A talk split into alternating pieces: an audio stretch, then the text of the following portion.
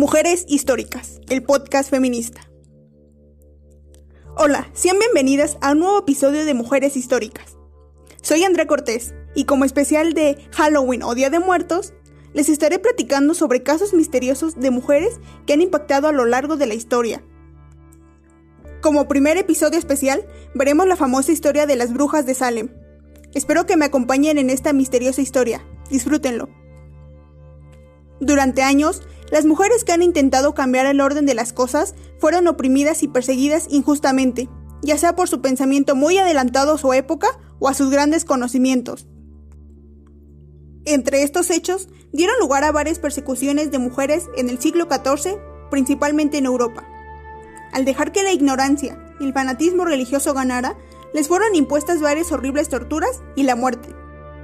Como dijimos, las principales persecuciones fueron en el Viejo Mundo, pero uno de los casos más famosos, como son las brujas de Salem, se dio en América, exactamente en lo que hoy es Estados Unidos.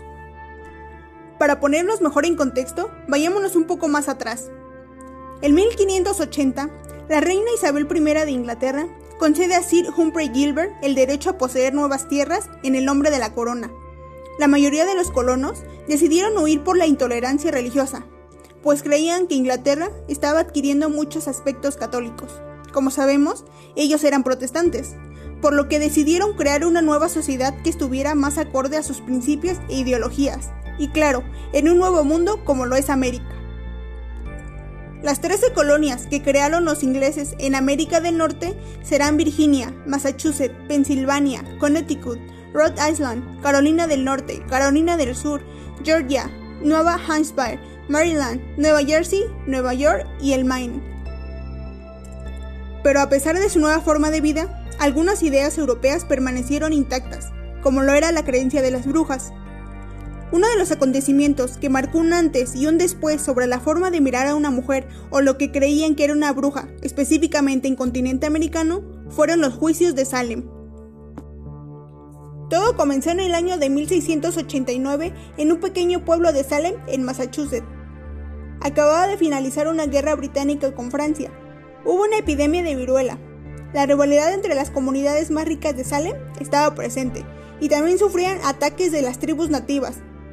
Esta serie de eventos dio lugar a que la población sintiera miedo constantemente, por lo que la idea de que existieran personas que vendieran su alma al diablo para poder hacer daño a otras no parecía tan descabellada en ese entonces.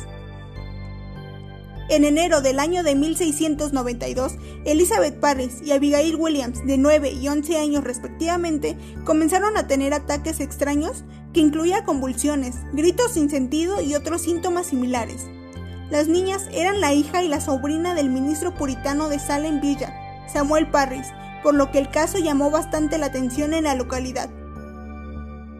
Luego de ser visitadas por un doctor, el diagnóstico por supuesto fue brujería, las niñas habían sido hechizadas. Poco después de esta afirmación, otras niñas de la comunidad comenzaron a tener síntomas similares, por lo que la histeria se disparó por toda la localidad. En febrero de ese mismo año, y bajo la presión de los magistrados Jonathan Corwin y John Haldor, Betty y Abigail culparon a tres mujeres de haberlas hechizado. Tituba, la esclava de Paris, Sarah Good, una mendiga sin hogar, y Sarah Osborne, una anciana pobre.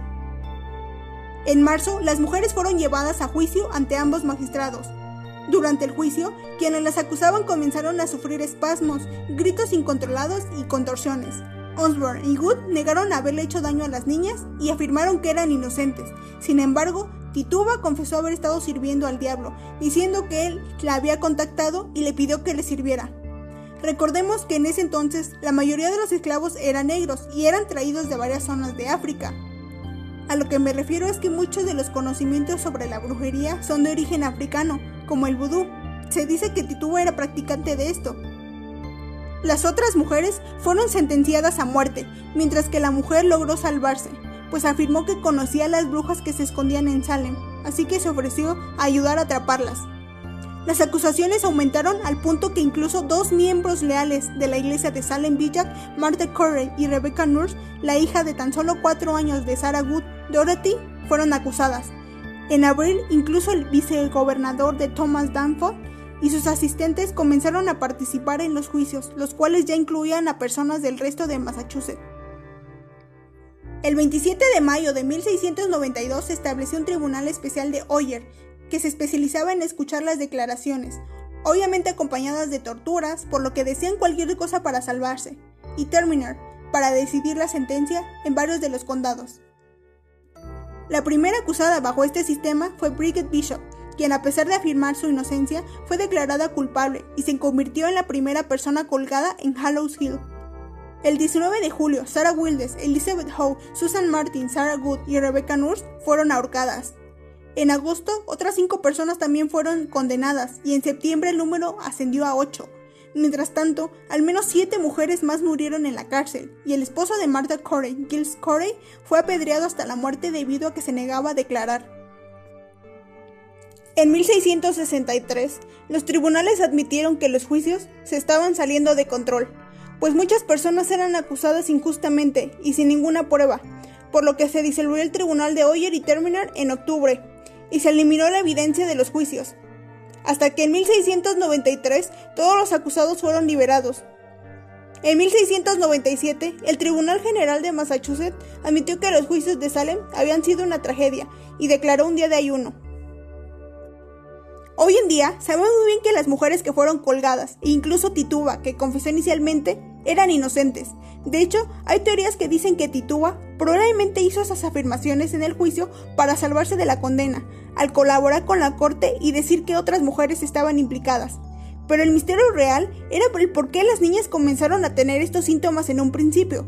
Sin embargo, la ciencia parece haber encontrado la respuesta.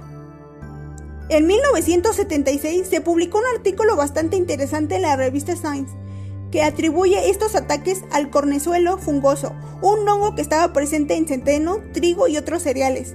Viendo en retrospectiva, tiene bastante sentido que este haya sido el culpable. En la época, Salem vivía en condiciones poco agradables debido a la serie de eventos que habían sucedido anteriormente. Por eso, era bastante común el consumo de pan hecho con harina de centeno, la cual era más barata que el trigo.